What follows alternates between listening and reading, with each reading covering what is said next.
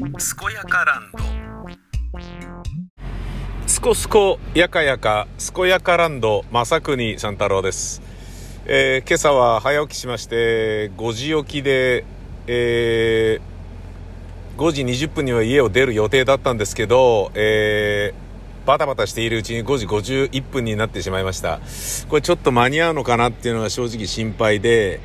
えー、あ間に合うか間に合うかな間に合えばいいな。えー奥多摩に、えー朝一、朝一でもないな。だから8時集合。えーちょっとインタビューを観光する予定で、これがですね、非常にあの、興味深い、あの、姿勢の人なんですけど、まあ僕はあの、もともとタレントよりも姿勢の人の方が面白いっていうイメージがありまして、えー面白いっていうのは興味深いってことですよね。例えばおしゃべりするセンスとかあのそういうことはやっぱ芸能人の方が面白いですけどあのあと面白いと思うこと例えばまあ番組のねテイストであったりとかそういうのもなんかねえートークとかそういうことで言ってもやっぱり芸能人の人が面白いでしょっていう風にこの人面白いなっていう風に思わせないままで面白いっていうもうな完成されたあの芸能人っていうあの状態がありますよね。うん、あの人面白いなっていう風に思わせないけど面白いっていうところがあるじゃないですか。あるじゃないですかっていうか、まあ今テレビ出てる人ほとんどそうですよね。うん。で、またテレビもね、使い方が完全にひな形ができたので、あいつを使うときはこういうのがいないとダメだし、こういうのがいればあいつは生きるとかっていうのがあるから、全員が面白くなるように出来上がってますよね。スタッフィングもね。うん、その辺の、まあスタッフの能力がちょっと高すぎるっていうこととか、ももちろんあるとは思うんですけど、まあそれがね、変な大失敗したバラエティ番組とか、地方局とかね、失礼な言い方ですけど、のバラエティ番組に、あの、出ている地元の芸人さんとか見れば、まあ、あの、個々の能力も、スタッフの能力も、なんかね、キー局のね、えっ、と、一部、フォーマットだけ真似してるように見えて全然違うみたいな感じのね、ことが、往々にしてあったりするので、そういうところではまあちょっと悲しい現実を見ることもね、できるんですけれど、まあ全国ネットのキー局のね、バラエティ番組とかで、まあ、そんなに変なのはないですよね。そんなに変なのっていうのは、今もうあのタレントさんが面白くないことでも、あの、面白くないことをやるのが仕事なんだっていうのを分かってやってたりするから、その辺がね、すごいんですよね。こんなつまんないのやりたくないっすよ、みたいなのじゃなくて、いや、これも仕事なんですからやりますよ、はいっていう感じの姿勢がすごいですよね。まあだから、食っていくためにはそれしかないっていう、ね、人気者になるにはそれが一番なんだっていうことを分かってるからだと思うんですけど、でね、実際ね、コントや漫才やってる方々は、その、ちゃんと自分が面白いと思うものは、ね、自分のね、ネタの方でそれをやるから、ね、テレビで、例えばね、子供向けの番組で、面白くないようなものを、面白いと思えないようなものをやることは全然やぶさかではないよとかっていうのは、まあそういうのも含めて出来上がってるところがありますよね。まあそういう、えー、面白い面白くないっていうことで言うと、いわゆる、なんだろう、センスの面では、えーあの芸能人の方が圧倒的に完成されてるし、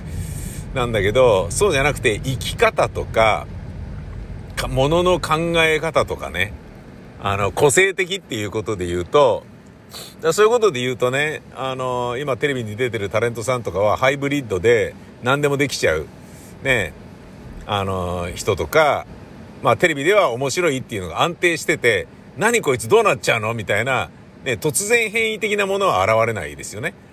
えー、テレビにおけるね、タモリさんが現れてきた時のような、何これ？この人この後どうなっちゃうんだろうとかさ、ね、あのー、そういうのは、まあラジオでもね、そういう人たまにいますよね。もう最近は全然いないですけどね。そういうような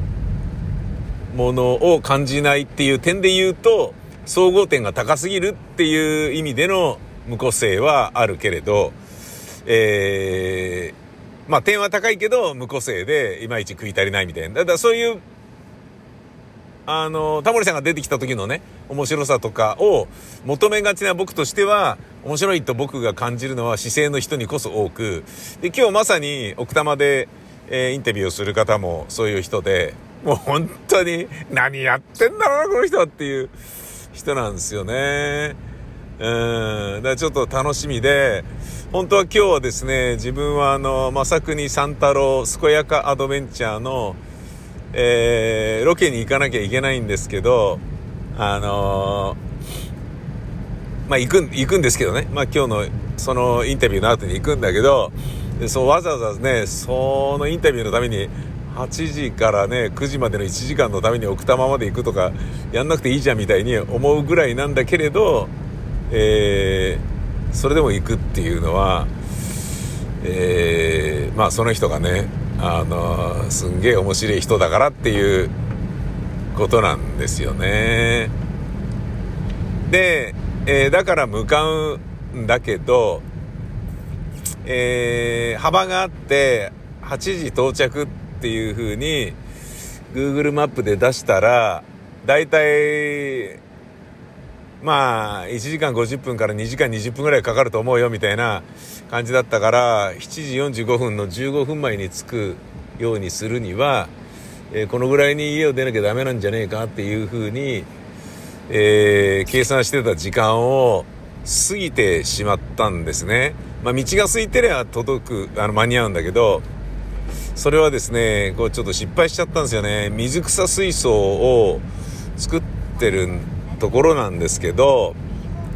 ちょっと CO2 の添加が夜中に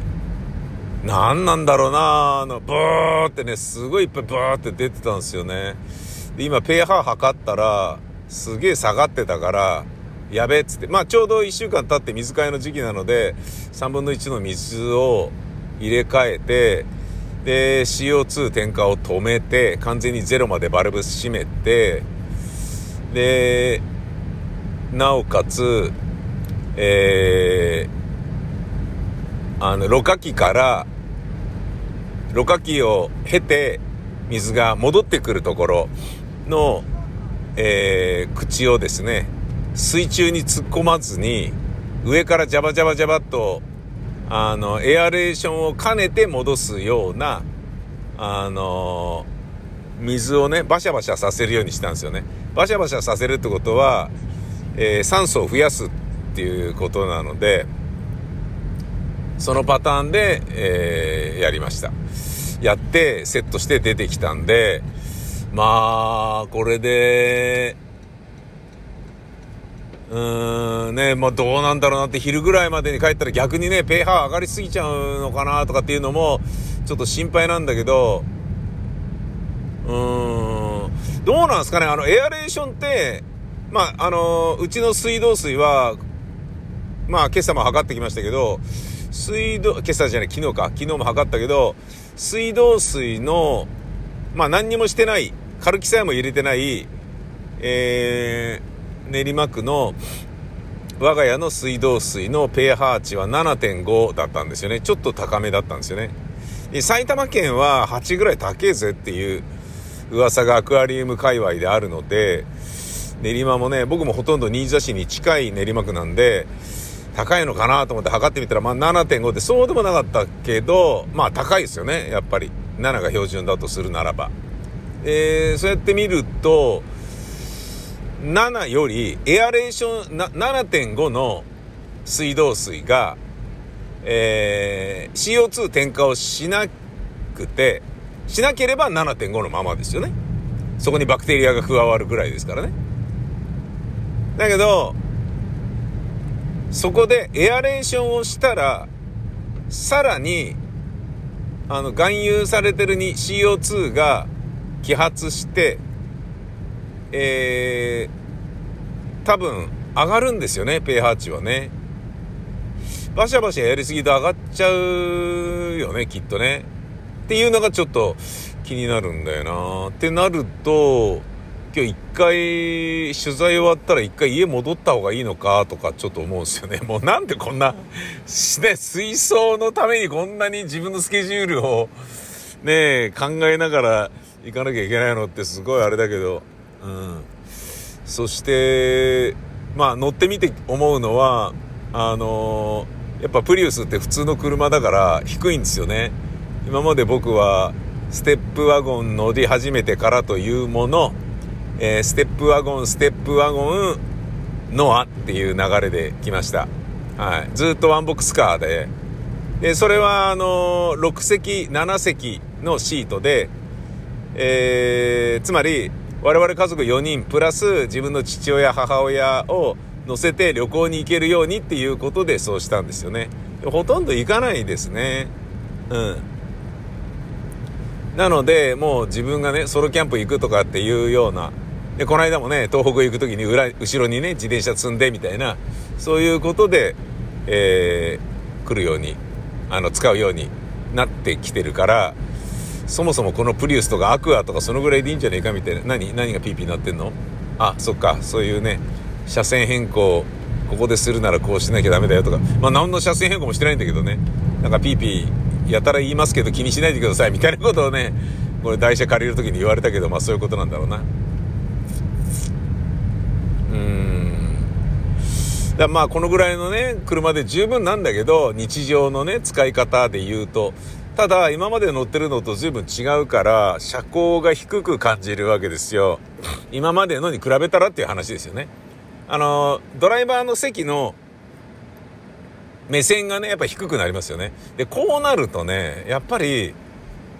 その、なんかね、車乗ってて、車乗ってる時に見かける歩行者の女性はみんな魅力的に見えるっていう説がありますね。俺の中でね。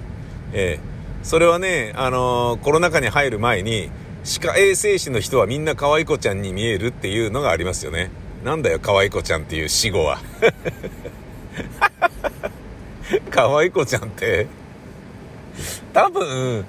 う差別用語ですよね。きっとね、ルッキズムですよね。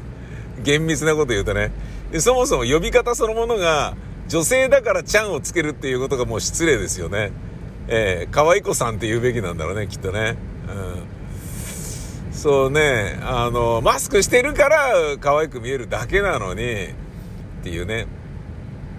それと同じようにね、あの、車高の低い車、車高の低いっていうか、いわゆる普通のセダンとかそういう車ってことですよ。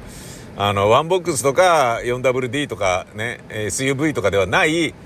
車ってことですよ。だから下から見上げるから、下から見上げる、女性を見上げることってあんまないんですよね。うん。やっぱあの、SM 趣味のね、あの、女王様に上から踏みつけられるのが大好きとかっていうような、あの、人じゃないとね、えー、ないわけですよ。あの、なんだ、あの、アーティストの愛さんみたいにね、あの、SM の女王にね、いじめられる、ね、プレーばかりをやってるでおなじみの愛さんみたいな ことはないですよね。ええ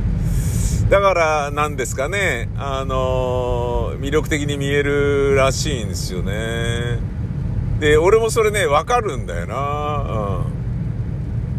うん。でなんか、いつも見ない角度で見てるからなのかな。うん。だから多分アップ、煽りで見てっからか、なんか寄りで見てるっていう感じになるのかな下から見るから。まあ何しろもう普通の人とかでもね、自転車でね、さーっと走ってる、ね、奥様とかでもさっそうと走ってるように見えるし、うん、そういうことなんだろうな。まあそれはそれで、えー、まあ、車に乗る楽しみではあるけれどで車道を走ってて歩道を歩いている女性の人を見てあの人すごい美人っぽいみたいな感じでちょっと顔ちゃんと見たいみたいなことってよくあるよね。でちょちょっとちゃんと顔見たいっていう風に思う時思う人に限ってそのちょうどいいところに電柱とかがあってその電柱のちょちょやり過ごしてから見たいんだけどっていうてちょうど電柱に重なりながら女の人がやり過ごして結局顔見えなかったっていうことも非常にあの多いですよね。えー、これあのー、ねえー、歩行者女性の美人はちゃんと顔を見ることができない説っていうのと、えー、含めたあるあるじゃないかなと僕は思いますね。うん、多いなやっぱ。今周りの車全部ノート e パワーあこれ日産だ。隣はえー、これはトヨタ車のあこれはハリアーだな。まあ自分が乗ってるノアはねワンボックスだから正直言うとハイブリッドのまあ燃費は確かにいいんだけどプリウスほど良くはないんですよね。プリウスってやっぱり流線形になってるから空気抵抗をね、ちゃんと考えられてるから、めちゃめちゃ燃費いいんすよね。まあ一番いいのはアクアだと思うんだけどさ。うん。だけど、まあそこまで良くはないけれど、えー、一応それで行こうっていうことでノアにしたんですよね。いやー、ノアはいいよね、本当に。うん。すごい便利。というふうに私は思っています。まあ自転車積めるからっていうのもあるけどね。そしてえー、あまた P とか言ってる。何？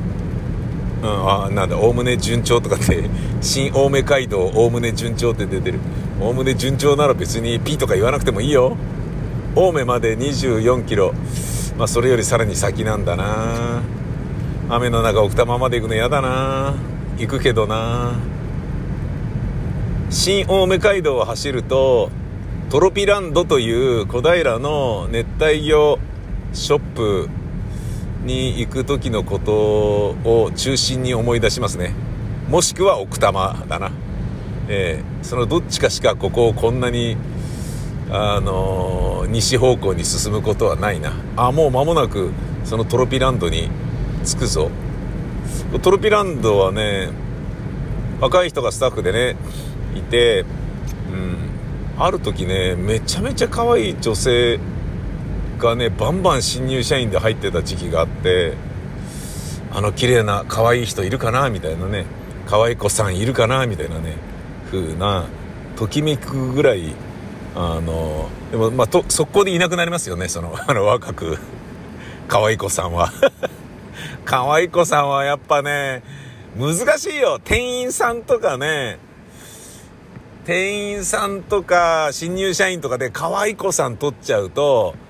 もう男性社員がうわっとね、あの、こぞって退去告白し倒して、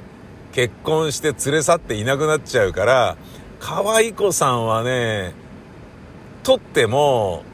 あの、戦力としてみなしづらいみたいなんだよな。あの、僕がね、えっ、ー、と、あのまあ、前にも話したと思いますけど、TBS ラジオの初代の社長が、分社してのね、分社しての初代の社長がね、べっぴんさんをね、秘書として設けてた時に、みんながもうちょっかい出しに来るから、もうおばちゃんに代わってもらったんだよ。ほんと仕事になんねんだよっ、つって言ってて、ああ、なるほど、それはわかりますわ、っていうね。そのぐらい美しい方がいたんですよね。で、僕が東京アナウンス学院というところで、ラジオのフリートークの授業を教えてるんですけれど、えー、そのね、フリートークの授業で教えてる、えー、ところの、ラジオ科かな？アナウンス科かな？の、いわゆる社員の、アナウンス学院の社員の人の担当の人っていうのがいるんだよね。で俺らはよそ者ですから外部の出入り業者ですからね。でその人が若い先生になってうん。で若い先生になってからまあ若いからねこうやりましょうやりましょうとかっていういろんなアイデアを出すといいですねそれやりましょうみたいな感じでいろいろこう校内でね働きかけて動いてくださってたんだけどその若い方がまああのしっかりされてる方でえー、やっぱ可愛い子さんだったんですよね。でなんかちょっと辞めることになりましてとかって言ってあそうなんだっつって。で人に聞いたらあの寿大社でああやっぱりなみたいなね 感じなんだよね。可愛い子さんはね会社としてはねあいつ可愛いから取っちゃ取んない方がいいんじゃねえかっていうそういう風にした方がいいんじゃないかなと思いますよね。うん。可愛い子さんはね会社員として取るとねえまあなんかなんだろうな人間関係ぐちゃぐちゃにする。ようなね。だから組織がね渡辺満里奈によってねあのー、ぐちゃぐちゃにされたフリッパーズギターみたいなことになるんじゃなかろうかとかもういろんなそういうことをね考えてしまいますね。えー、絹田歯科インプラント。この人の看板よく見ますね。JR 西八王子駅前だそうですよ。この人の顔写真はよく見るな。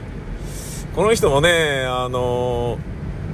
このポスターは決して歯が綺麗なわけではないので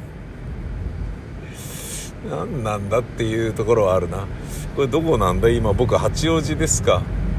八王子の辺りまで来たのかな？これ。うーん。八王子ってねあの面白いところですよね。うん。東京なんだけどねあの都会っていう感じの雰囲気がないけど完全にねあの独立した地方都市っていうようななんだろうな包容力をね都市としてね備えているところだし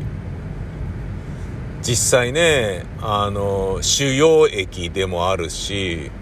うん。東西南北にぶわーっと広がるね地域はねちゃんとした住宅街だからあのだけどなんかねイメージがね東京都内なのにどうなんですかね。あの人によってはね所沢の方が全然都会でしょみたいな言い方する人もいるもんね。まあ、大宮と八王子っつったら大宮の方がいいでしょっていうイメージでしょ？みんな。そうでもないのかな？だからそういう、なんだろうな、割り食ってる場所だと思いますね。僕はあの、練馬の大泉学園に引っ越した時に、それダサくていいなって思って引っ越したところがやっぱ多分にありますもんね。やっぱ都内で家を買うってなると、都内でね、持ち家を買うことができる演劇やってるくせにとかっていうのは、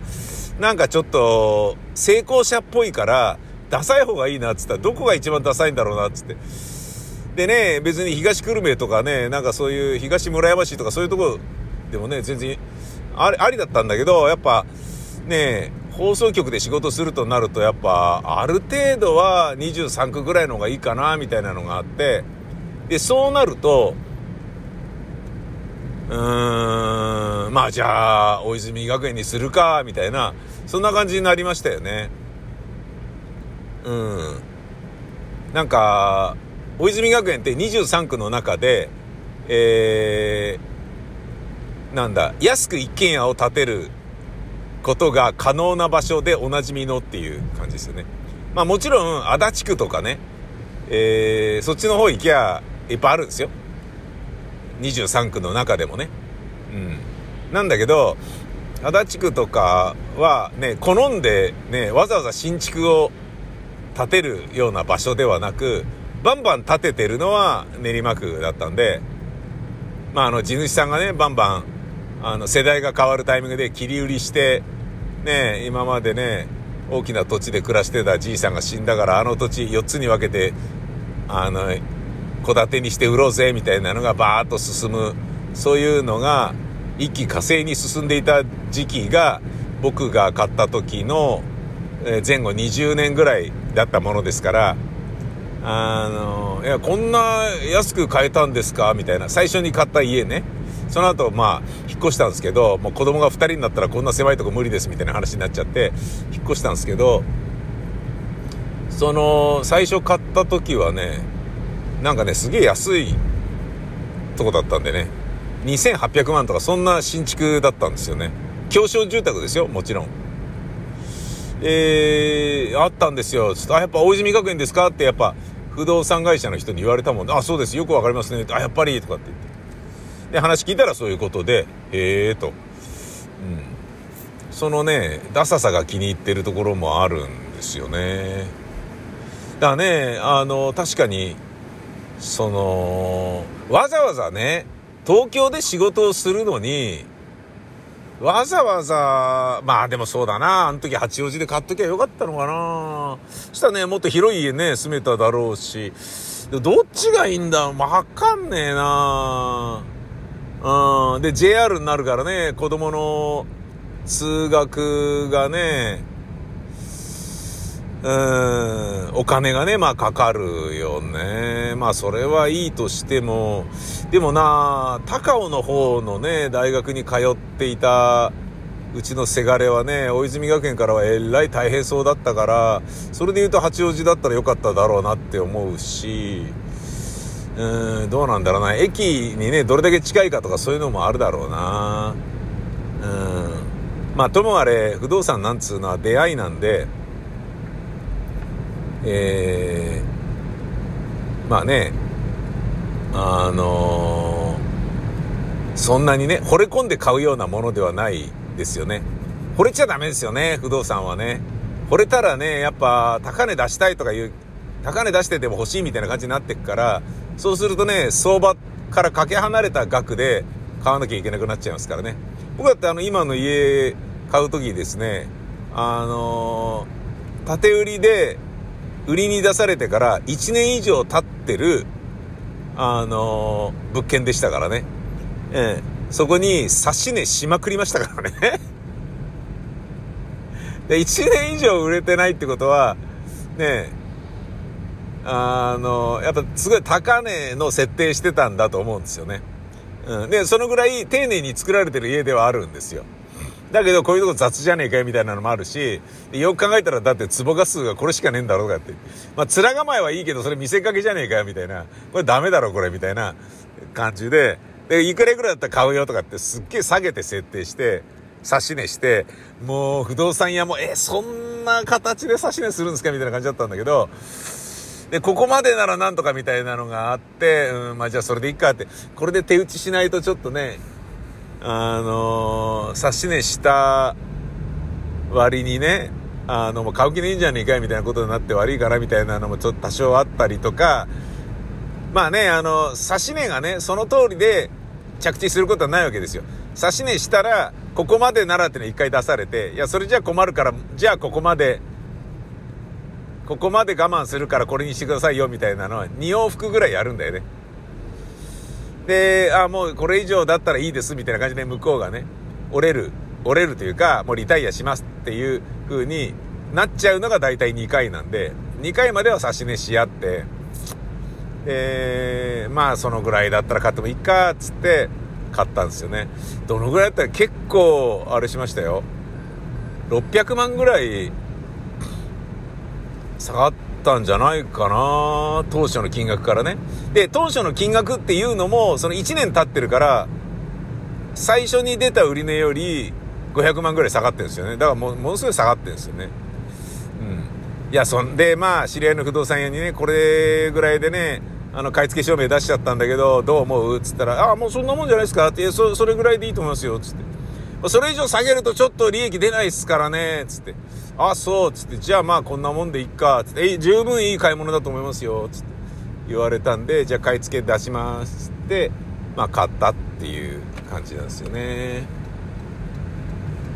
あのー、まあだけど岩手県の宮古市で自分のルーツを見つけた私ですから、えー、ご存知の通り家というものに関して執着がまるでないですよね。うん、まるでない。ということは、えー、もう今の家も、あの、子供たちは育った家として思ってるだろうから、この家は取っておこうっていうふうに子供のために思ってます、僕は。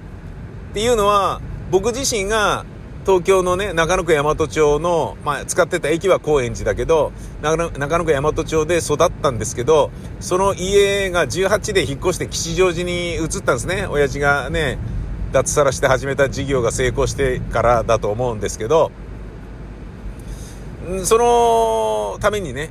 あの、育った家に入ることができないんですよね。家の前までは何度も何度も行くんです。見に行くんです。だけど、そこは今別の人が住んでるんです。入りたいんですよね。で、その気持ちがすごい強くて、ここで生まれ育ったんだもん、自分はっていうのがあるけど、だけど、だけども今は人の家なんだよなって、それがすごい寂しくて、で、その寂しさを味わわせたくない、自分の子供にっていうことで、今の家は絶対に売らないで取っとこうねっていうことにしたんですよね。うん。別にね、あの、またさらに買い替えてね、売って別に新しい家に引っ越すとかいう案ももちろんあったんだけど、その必要はねえなっていう。で、それはね、その子供が、ね、あの、結婚した後とかね、老後にでも、自分の老後にでもね、あ、ここに来ると俺ここで育ったんだな、私ここで生まれ育ったんだよなっていうような場所として覚えていてほしいっていうことが、まあもちろんあるんだけど、あ家に帰ってきたっていう感じがね、感じを感じてほしいっていうのがもちろんあるんだけど、でもそれとは別に、自分の中で、えー、もうただの資産としてしか見てないっていう部分がもちろんあるんですよね。うん。結局、家って買ったら永久に持つようなイメージあるけど、東京人、ね、特に僕のようなね、出自を経た人間は、そんな風に思ってるわけがないんですよね。ただの資産でしかないんですよね。売り抜けた時にどれだけね、あのー、金を残してくれるかっていうだけで、売り抜けるまでは、あのー、なんだろうな、利益確定も損益確定も何もされてない、ただの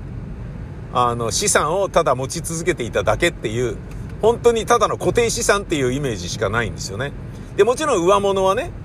20年経ってるから当然ゼロになるわけですけど、まあね、ゼロになってるから住んでるっていうところもあるわけですけど、売ったところでね、土地にしかつかないわけだから、だけどね、売るとか出るとかっていうことをやったとしても、えー、次のね、不動産を自分はもう60歳ですから、85歳ぐらいま、75歳ぐらいまでのローンとかって、ね、組んだところで、ね、仕事しないわけですから、収入がなくなるわけですから、あの、払えないですし、そんなローン組んでまで買うつもりは全くないわけですよ。だから、買って引っ越すってことはまずしないんですよね。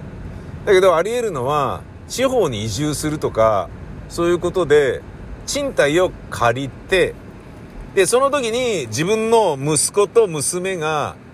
えー、それぞれ結婚して核家族化して自分の家で住みますっていう風になった時に、えー、今の家が、我々今住んでる家族の一人も住まないよっていうことにな、なりかねないってなった時は、もしくは、そのうちのね、一人しか住まないってなった時に、もうだとしたらもったいないから、まあ、それがね、娘であればね、あの、出て行きなさいみたいなことになって、えそこを賃貸で貸してね、月にね、あのー、まあ、ファミリー層にね、貸すんだろうね、当然ね。うん。15万から20万ぐらいの、えー、賃貸物件として我が家を貸して、で、自分たちは、その賃貸物件の家賃で、え別のところを賃貸して借りるとかね。でもね、それがね、僕と奥さんだけしかいないとかね、僕しかいないとかだったらね、な5万円ぐらいのところで十分いいいいぜっていうことになるからそうするとその分を年金プラスアルファの収入にするとかそういうことを考えていますよねそういうあのなんだろうな武器としてしか見てないところがありますよね。うん。住んでる限り武器にはならないけど住まなければ武器になるんだっていうそういう感覚でしか自分の家を見てないですもんね。ローン払い終わったっていうことはそういうことでいいんじゃないかなと思うんですよね。それってねあの家というものに対する愛着をまるで持たない、えー、人間のあのドライな見方ですからうーんなんか自分のホームグラウンドはどこなの？郷里っていうものはどこなの？っていうふうになるとねそこにアイデンティティはございませんっていう話に結局行き着いちゃうんだよね。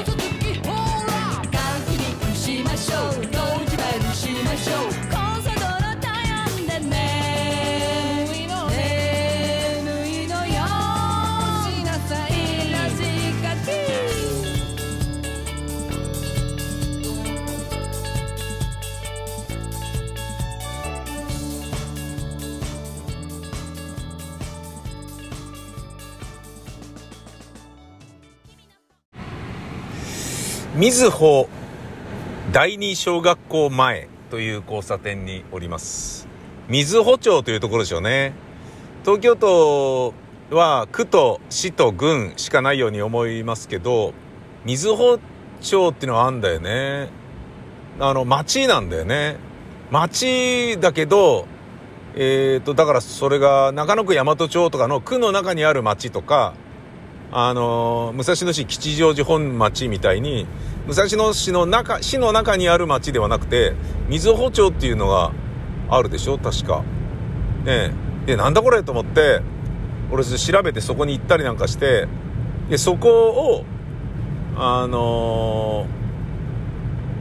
ー、舞台とする東京タワーには行きたがらないっていう芝居を書きましたよね。うん、面白い体験だったな、あれは。あのー、要はね、えー、と、地方から上京した人っていうのは、東京都で生まれ育った人間に対するコンプレックスみたいなものがあるんですって。僕は、うーん、地方の人を見下すことはないけど、逆にね、地方出身者が好きだから、ね秋田の農家のね、あの人に恋をして結婚したっていう若い頃のね、経緯がありますし、自分にないもの持ってるからね。恋愛ってまあ、強い共通項を見出すか、自分にない魅力を持ってるから、そこに惹かれるかのどちらかじゃないですか。ええ僕の結婚は完全に後者ですよね。だから、地方出身者をね、あの、下に見てるってことはあんまりないんですけど、あんまりっていうか多分まあどっかであるんでしょうけど、どっかであるっていうのは何だろうな、それこそ物作りとかね、あの、なんか、そういう、だまあね、全国ネットの番組と地方局の番組との違いみたいなものは、ベースにあそ、それをベースに持っちゃってるっていうところがまあ、ある意味アンコンシャスバイアスで失礼っていうとこでもあるし、で事実なんじゃねっていうふうに思ってる自分もいるし、なんだけど、その、六本木でね、打ち合わせの時に、俺サンダルで行ってたんですよね、いつもね。で、それはね、宮川さん、つって、あの、とある地方からね、出てきた売れっ子作家の人が、それ宮川さん、東京生まれだからできるんですよ、つって、東京生まれの余裕なんですよ、つって言われて、そんなことないだろうと思って。そんなことないだろうと思うんだけど、その人はそういう感じだったんだよね。いやー、かっこいいな、つって、そ東京で生まれたからできるんですよ、みたいなね。だから要は、東大卒業生って、え、それって何？って、それってどういうこと？つって、わかんないとかが言えるってね。え、それって何？って、もの、人に物を聞くことが恥ずかしくない。ね。東大生だったら、東大生のくせにそんなことも知らないのかよって思われたところで、でも東大だもんなっていうのがあるから、人に物を聞きやすいっていう話がありますよね。で、それが F ランク大学の卒業生だったら、え、何それってなると、あ、やっぱこいつバカだって思われるんじゃないかっていうことが気にして聞けないっていうね。だから聞くは一生の、あ、聞くは一時の恥、聞かぬは一生の恥っていう言葉があるように、あの、東大生はバンバン聞けていいよねっていうのと、同じような、まあそれも言ってみりゃアンコンシャスバイアスじゃないですか。だけど、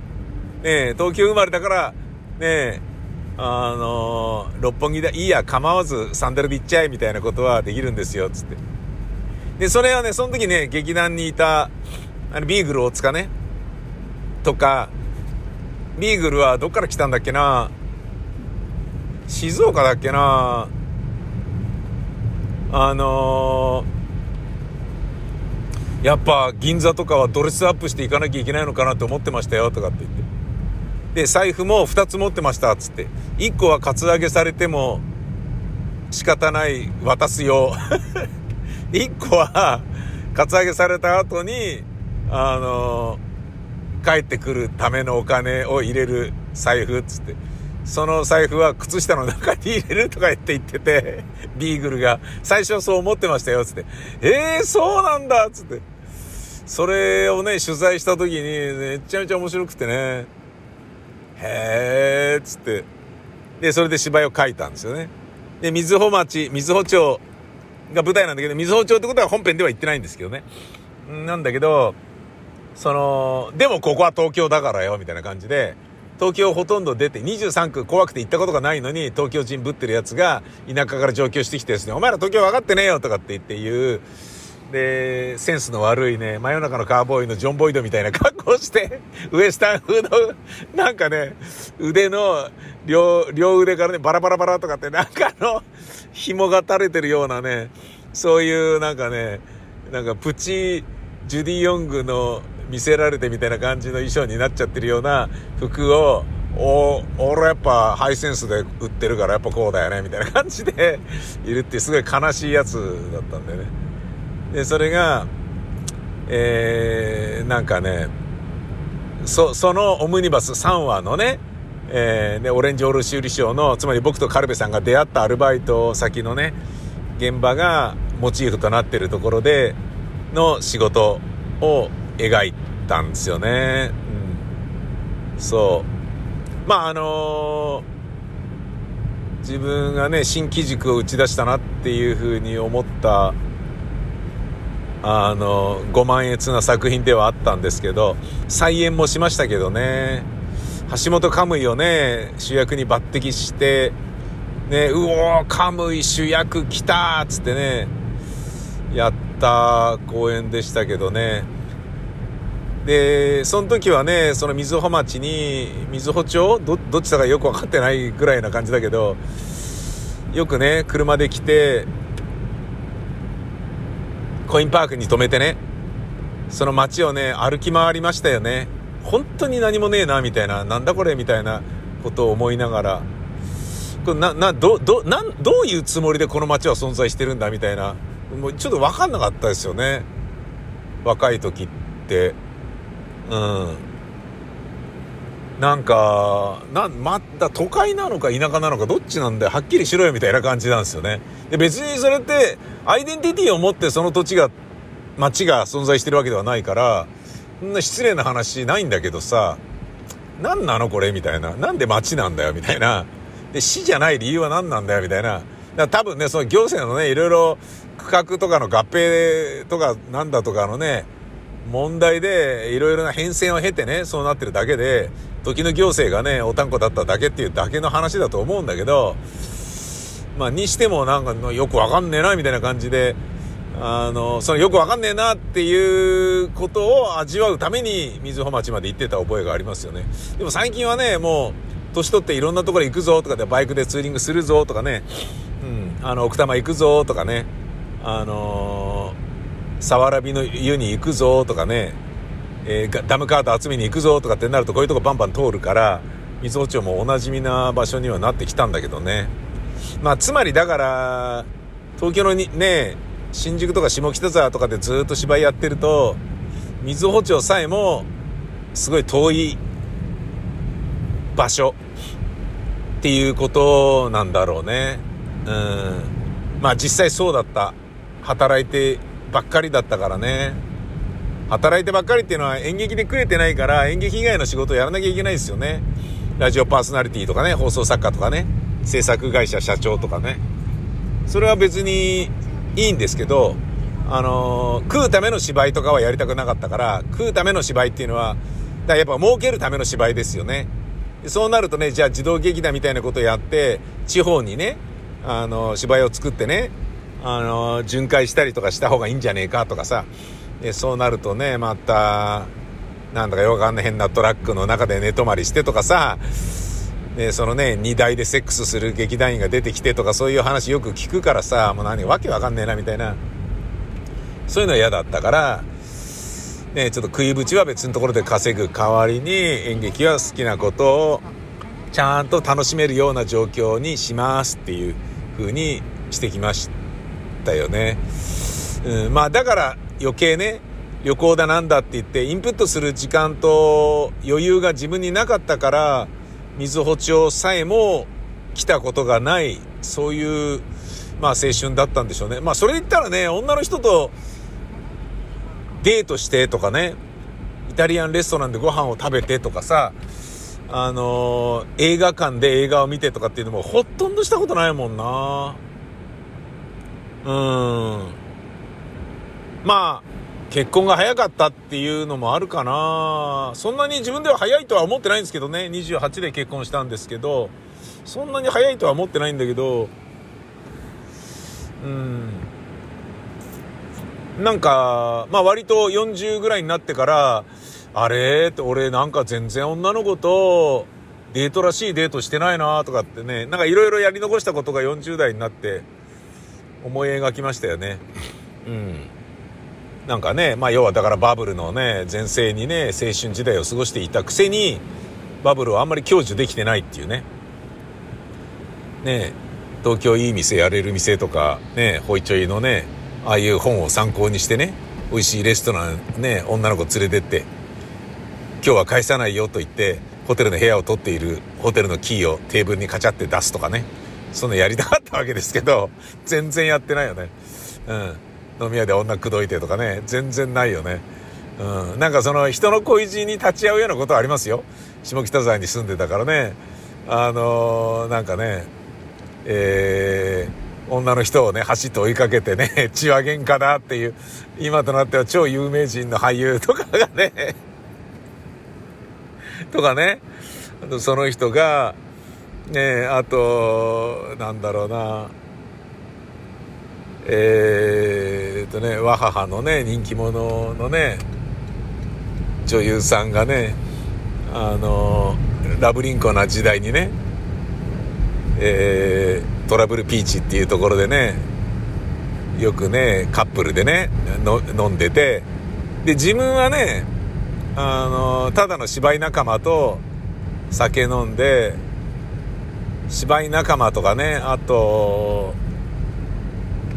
えー、っとまあ芝居仲間だな言ってみりゃな、うん、泉谷里事務所で働いてたライターの今ね回転寿司評論家になった米川信夫さん。ヨネちゃんとねあとつるんだりあとバラライカのね滝裕次郎とかねそういう人とかねあとリブレ線のね高橋克実さんとかね。そういう人とかと芝居やって飲んでみたいなことをねやってた時は下北飲んでたから僕らは飲み仲間と飲んでるんだけどそこでねいろんなところのね恋愛事情にねあのもう下北沢っていう学校みたいなもんだったんだよな、うん、僕らにとってみたら。で誰々で銭湯行ったらねあの会うしねみんな、うん、今となっては有名人となった俳優たちとかがねそこにいてね面白かった。まあ楽しかったですけどね。そこで僕は今の嫁さんと同棲生活を送っていたんですけどまあなんでそういう風になったのかっていうのもよく分かってないんだよな、うん、なんかねもう結婚っていうのも縁で不思議なもんですよね。あこの人だったらあの自分の親の介護をしてくれるかなみたいなそういうようなところがもう結婚の決め手に、ね、なったりすしているとそのねあのー、そうじゃない本性とかがね見えてきたりするとねあのー、じゃあなんで俺はこの人と結婚したんだろうみたいなもう根本的なことがねもうわけわかんねえよみたいな。で今までのね我慢してきた結婚生活何だったんだみたいなこととかさいろんなこと思っちゃうんだけどえー、まあそれもね縁なんでしょうね。ね別にねじゃじゃあだからといって今すぐね離婚したいとかっていうようなことをね強く思ってないのはもうなんか人生にね定年の気持ちがね諦めの念がねすごい強いってことなんだろうな。あとはまあねシンプルにね自分はね、何でも自分でやりたがるけど、子供を産む、子供作るってことに関しては自分だけでは絶対できないことで、それに対する感謝がやっぱ一番あるんだろうなって僕は自分の中で納得してる無理やり。だからこれでいいんだみたいに思いながら今までねあの結婚生活というものをね、えー、こう続けてきたようなところがあるっちゃあるけどね。